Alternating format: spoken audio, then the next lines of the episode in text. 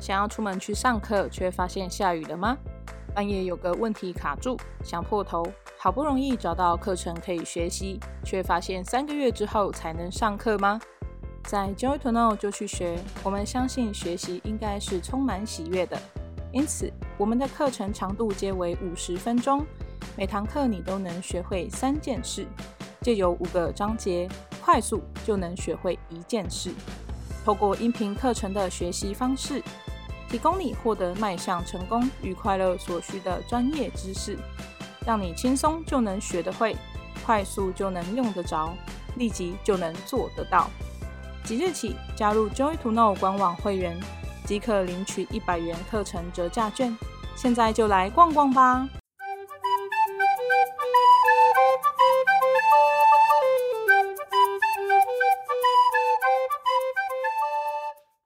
你好，我是 Joy to Know 执行长，我是 Anita。大家好，我是小编阿玉仔，欢迎收听这一集的就要播，让你学会变成能力转为价值。不晓得听众朋友们有没有发现，好工作似乎越来越难找了呢？以前的长辈们呢，总是说，哎，如果你不读书的话，拥有一技之长也是可以混口饭吃。可是呢，现在其实拥有一技之长的人呢，如果不会懂得行销自己或是推销自己的话，那么想要找到好工作来养活自己也是非常难的，对吧？是的，对啊。那今天这一集的就要播呢，就是想说，阿妮塔，你以前呢、啊，就是有担任过高阶的猎头顾问嘛，人才猎头顾问。那可不可以就是跟我们的听众分享一下，在找工作的时候需要注意哪些细节？那有没有什么样的加分技巧可以来用呢？好啊，那我们今天就来聊一聊。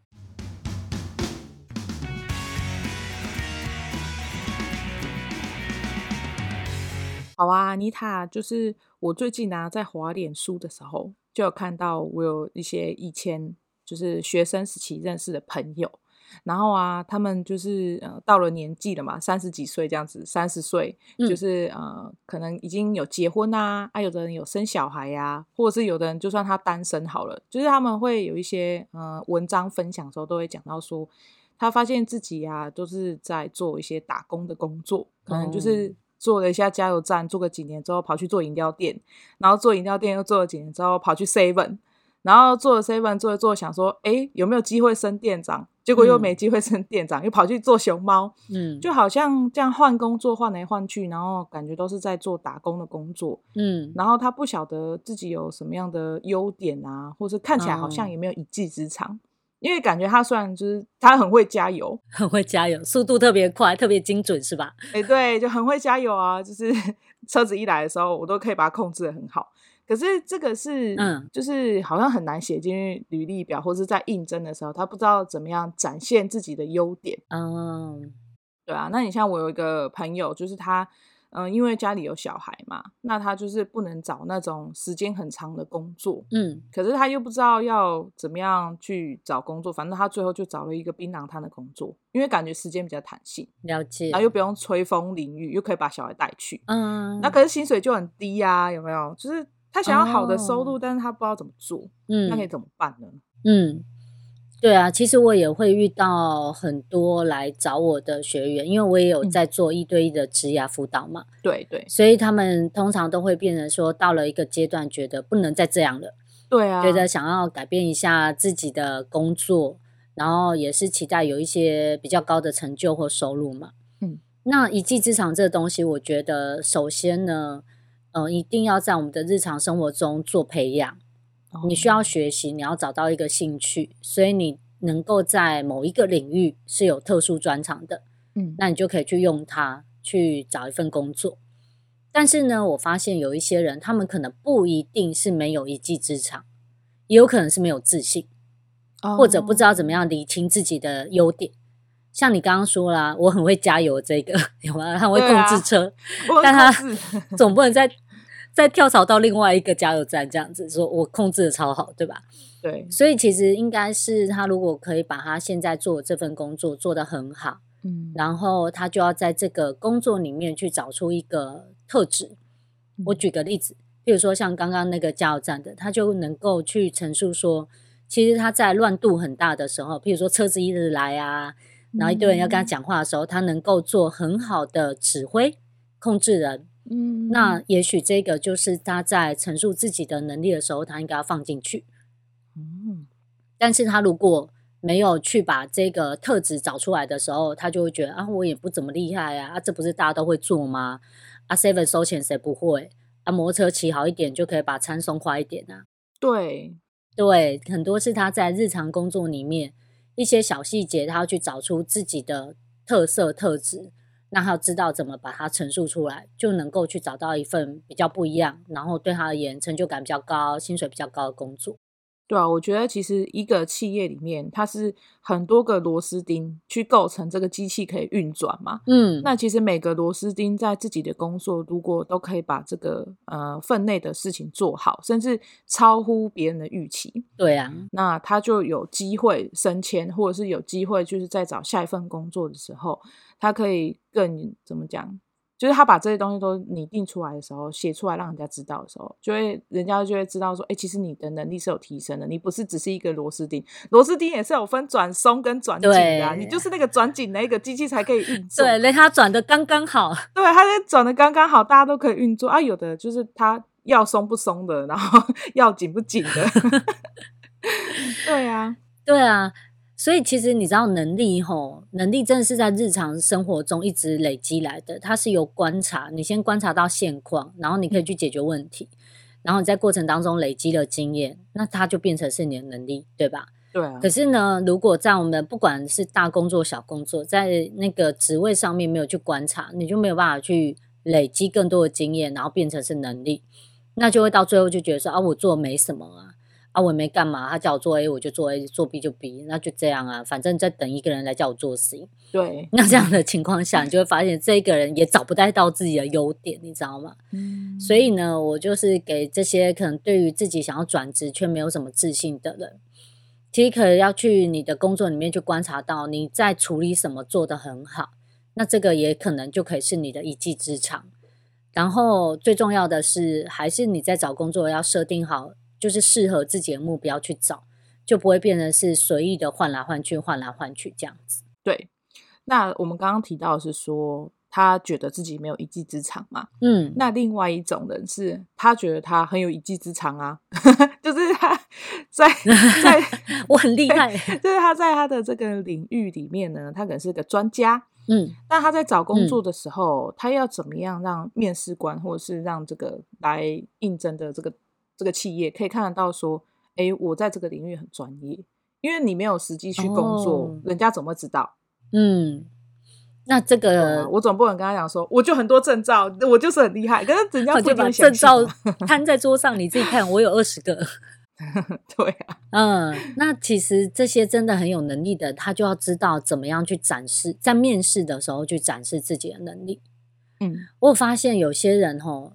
就是其他可能专业很强，对，譬如说他写城市设计很强，对，或者他做糕点的能力很强，嗯，可是他却常常词穷，所以他在面试的时候，欸、对啊，嘿，就说不出话来。那这时候人家就会觉得，哈，你到底写好没好？我搞不清楚有没有？嗯，所以其实他要训练的是他面试的能力，他怎么样去这个把自己的能力好好的表达清楚。嗯，那这个呢，绝对不能靠随机应变。太多人都觉得说，我到时候 靠天赋运作。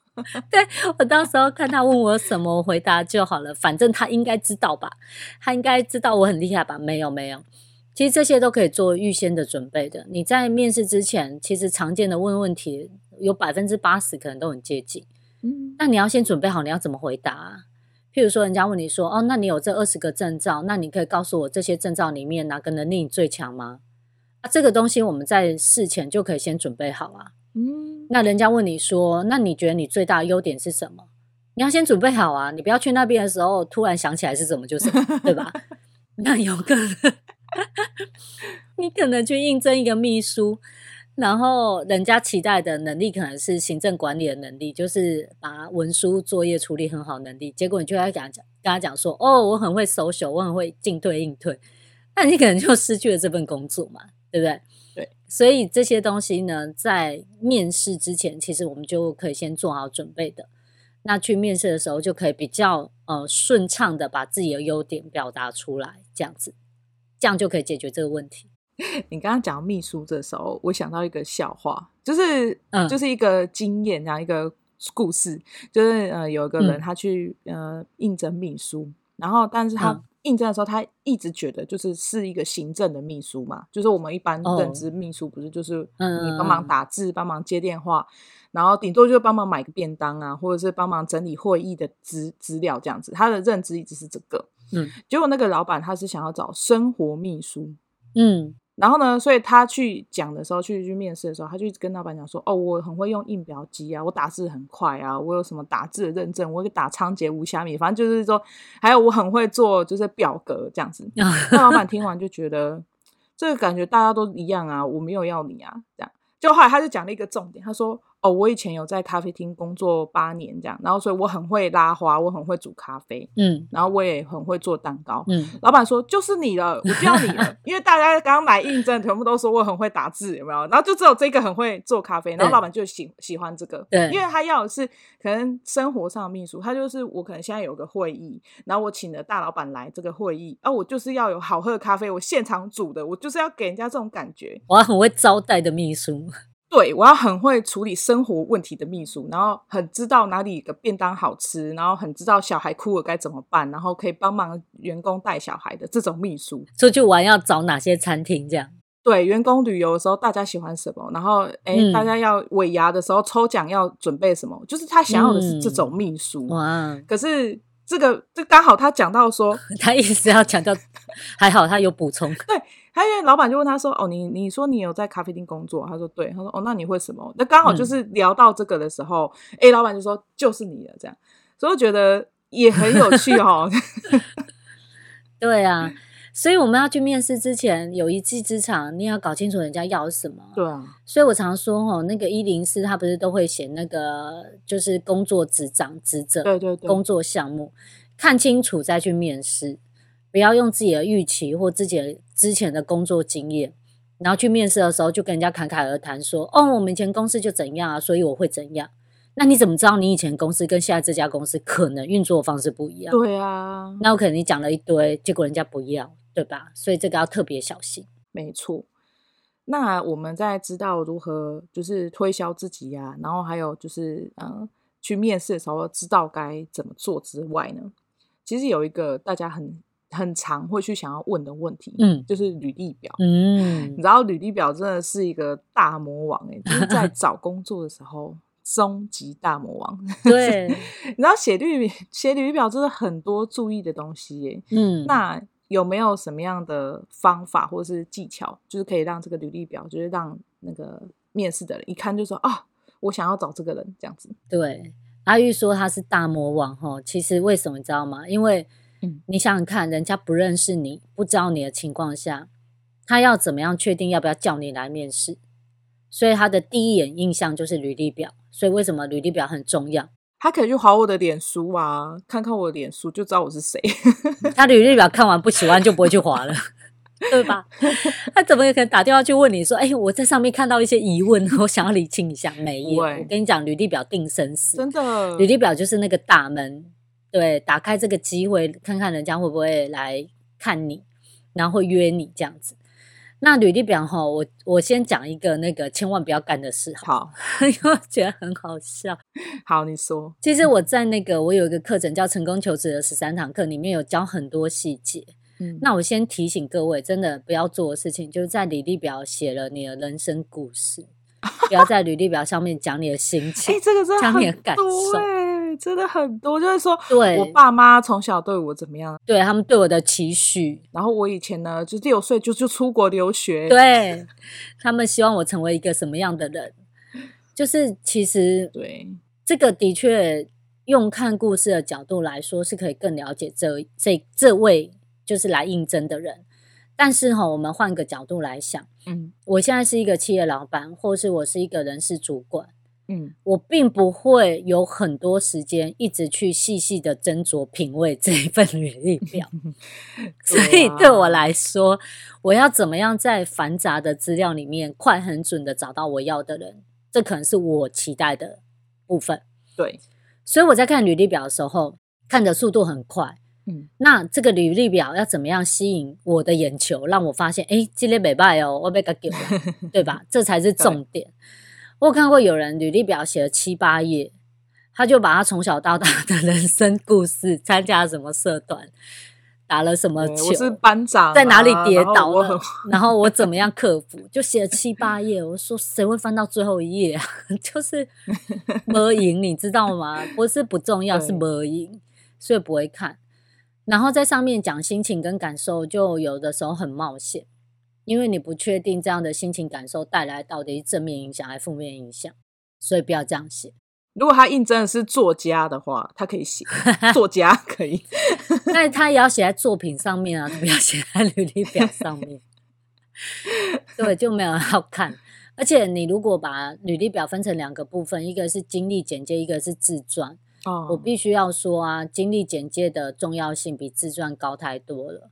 因为如果是我哈，我现在讲还是可能有有一些人习惯的做法跟我不一样，但是如果是我的话。我会先从履历表来去决定这个人我要不要继续看他的自传，我不会先看他的自传再回来决定我要不要看他的经历。所以重要性是不是履历表比较重要啊？经历就前面的经历比较重要。嗯嗯嗯，对。那经历你要怎么样写？你要具体化条列式。有些人在写一个经历的时候，也是写一个短故事，就整个看完，你不知道他在那份工作里面。到底有什么能力，你知道吗？这样可能也会就占掉时间，又没有效果。这样，我觉得条列式是真的重点的重点呢。因为像我自己，如果看到就是大串的文字的时候，就会有一种头皮发麻的感觉。你就觉得我要如何在这一坨东西里面找到一些规律，你知道吗？就是，就是。要面试别人的时候的心情，对对对，我到底要怎么样的？哎，还有一些人他会把那个年代错综复杂的在这个一坨的文字里面啊。他说一开始是说我五岁的时候怎么样，然后又开始说我十五岁怎么样，突然就跳回去哦，我十岁的时候怎么样？对对对，那你到底现在在讲什么？就是会一直这样子绕。对，他有点也有点像是这样哦，就是譬如说他把他全职的精力放在一起。对，然后又写了他中间，譬如说他中断的时间，譬如中断一年、中断两年，又去做了一些别的打工兼职。对，然后他在履历表条列式上面又不依年代顺序去陈述的时候，你就看好花哦，你就想他现在到底在做什么？对啊，所以这个也要特别的注意。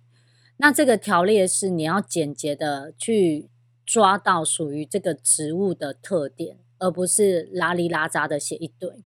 我举一个例子哦，譬如说，像这个人是专案经理，可是他里面又会去陈述说他有呃呃涉入产品的研发哦，他有涉入呃去呃争取什么样的呃资金嗯计划，譬如说他怎么得到公司的预算或什么的，他就会拉里拉扎写了非常多。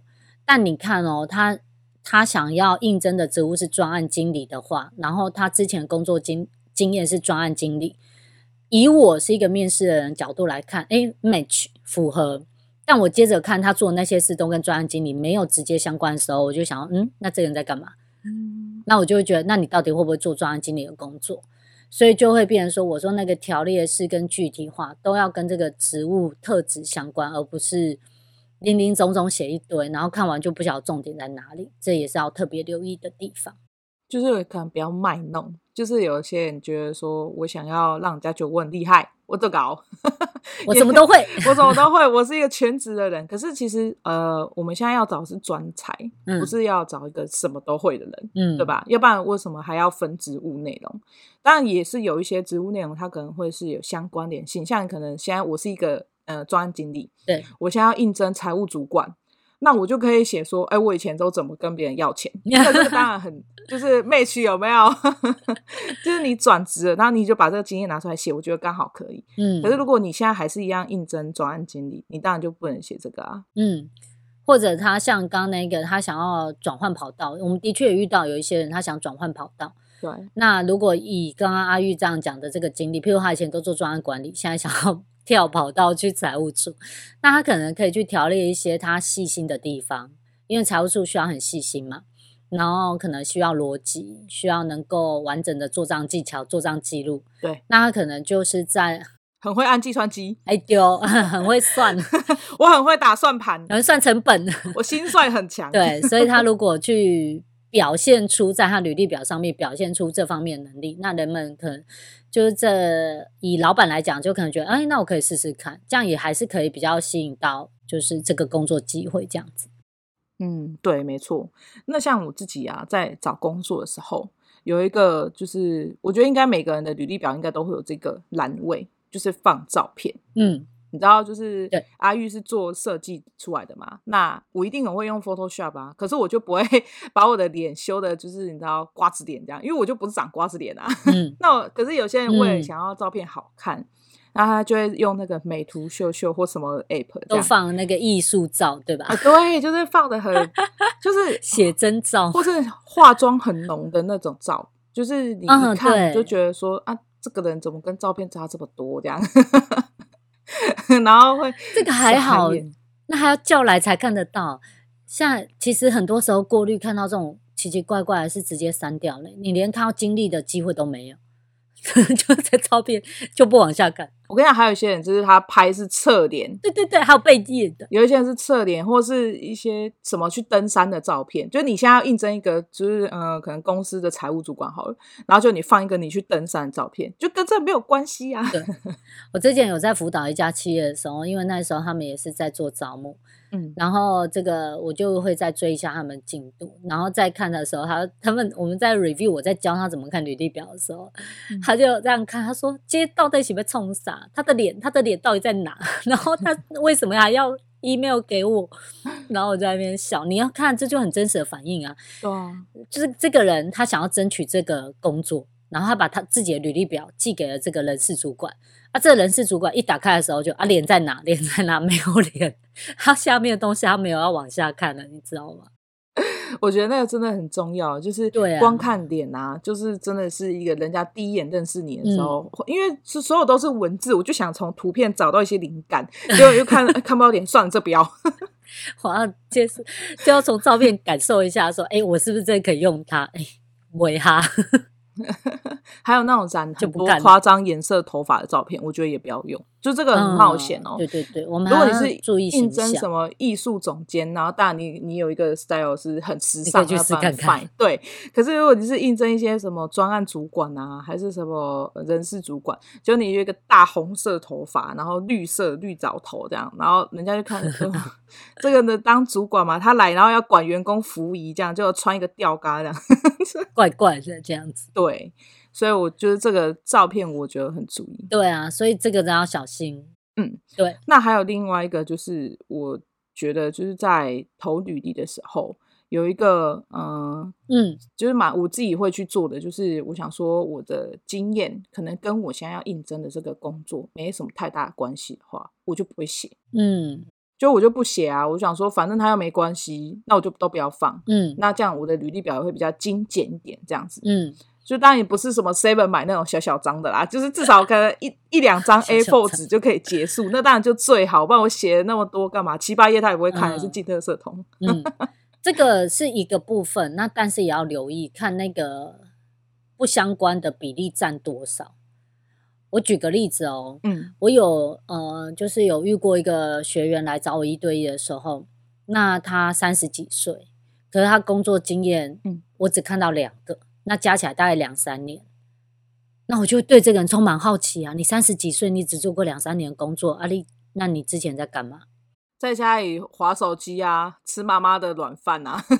对，那我为什么要用你？你的两三年工作经验，我就可以找一个二十五六岁的人就可以处理。我为什么要用一个三十几岁的？这是一个不争的事实，你心里一定会这样想。嗯但是你当然不会这样说，但这个就真要留意啊！真的哈，年龄真的是一个压力，就是真的是真的，就是人事主管来说，他还是可以考虑要用你。但是我说，就是我现在有两个可以比，对，那我就有可能可以选另外一个人啊。对，那我后来跟他深谈之后，我发现他其实有一个工作经验，他不是有两三年嘛？他其中有一年的工作经验是在处理家庭事业。哦，那我问他说。那这个你只做一年吗？他说没有，做七八年。我说那你干嘛不写？啊，没关联啊，就没有关系啊。对，对，没关联。我说那你不写，但如果你写上去，你在你的家里工作，然后你有导入专案，然后你有导入制度，然后你有做到成交，然后你可以争取业绩。我说这些你为什么不写？哦，那至少我可以看到你有这方面的能力啊。可你不写就是零。那你不写，我也不会找你来问，我只会觉得你就是一个做工作两年、三年的人，我连找你来问的机会都没有。对耶，对吧？所以真的要小心，你不要觉得跟应征的职位没关系，你就不放。因为有的人，我刚讲这个是特别夸张的例子，但它真实存在。嗯，还有一些人，他譬如说我做两年工作，然后我就是突然兴起跑出去玩，什么打工度假，嗯嗯，然后两年又回来。然后又做了两年，我觉得我要换跑道，然后又一年多就是去打工或什么的，然后再回来。嗯、对。那如果他都不写的时候，我在履历表就会看到，怎么这人做工作一年就空两年，一年就空两年，那这个人到底在干嘛？他工作不稳定。哦，那我就不敢用他，因为他可能来了两年又跑走。对啊，那你这样来我公司半年一年又走，那我不是瞎忙，对吧？可是，可是这些疑问，嗯、除非到了。呃，面试的时候才有可能问，但最大的重点是我在这履历表看了，我就很多疑问了，我干嘛花时间叫他来？哦，你懂我意思吗？尤其很忙的主管就不会浪费时间去找这种人来面试。对，所以我们说跟应征职位没有关联的经历要留意它的比例，还有要留意它的陈述，因为如果只是全部不写，那可能可能会造成更多的困惑，人家就不会再找你来了，对吧？对耶，这样所以这个要特别小心。那啊，那这样以后我把我的相关经历写上去，可能就有七八页。开玩笑的，我们要条列式减速，减速。对对对，没错啊，是的。好啊，那我们洋洋洒洒讲这么多，安塔，我有一个我自己很想知道的疑问。嗯嗯，就是像我们在投履历表的时候。可能就是大概格式啊，或是一些文字啊，或是要填的格子都长差不多嘛。因为有些公司它就是规定你就是只能用这个版型去写嘛，然后就寄给他。嗯，那他就是这个人事主管，他收到的东西都长一样啊，那都没有特色的话，嗯，我们要怎么样？就是从这个当中脱颖而出，就他一拿到的时候，觉得哦，我喜欢这样，这个就是一个发光的履历表这样。啊。Uh, uh 我会觉得哈，那个第一眼印象真的很重要。那第一眼印象就不会是深入看文字叙述，或者是这个人的文文笔多么的不同。可以名字叫鲑鱼吗？这样有效吗？没笑，会笑一笑，然后删掉。原来是这样。我觉得第一眼印象啊，是这个整个履历表的外观看起来整不整齐，好不好阅读很重要哦。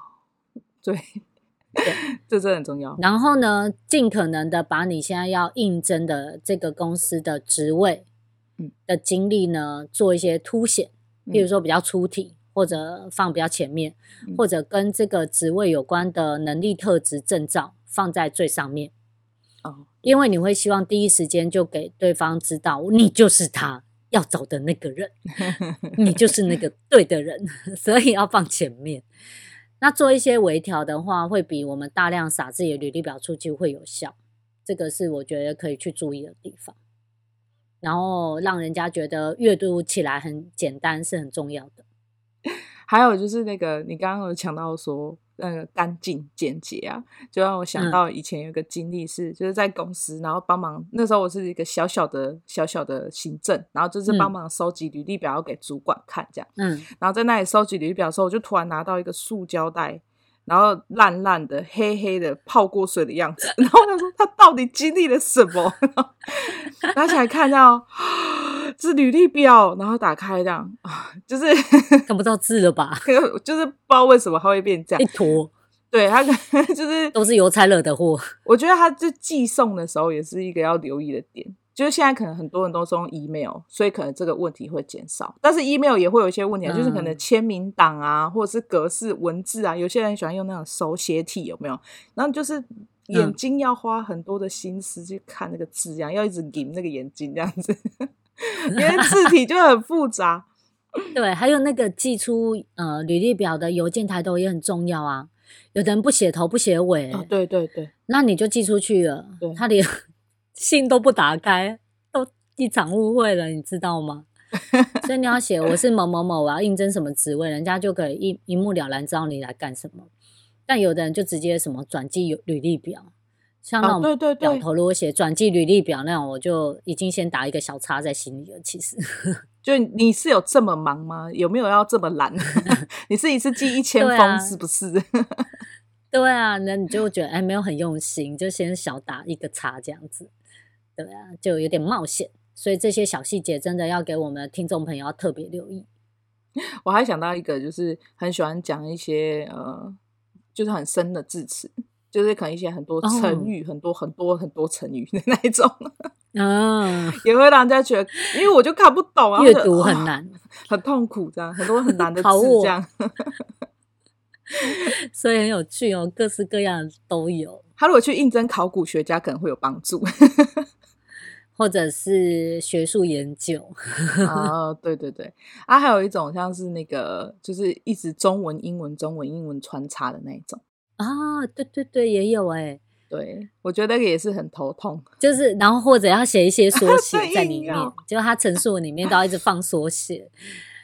然后就觉得你在写什么，我也看不懂，就很想要让人家知道我的英文很好。那你就全英文嘛，什么的。对，因为有的人事主管他会帮忙，譬如说技术部门去先做第一步的筛选嘛。对啊。可是如果那履历表上面已经先写了太多技术部门的专有名词，那人事主管看不懂啊。对，他觉得算了，删掉。对，我觉得这个就是帮，就是你在应征的时候很容易会出现的问题。对啊。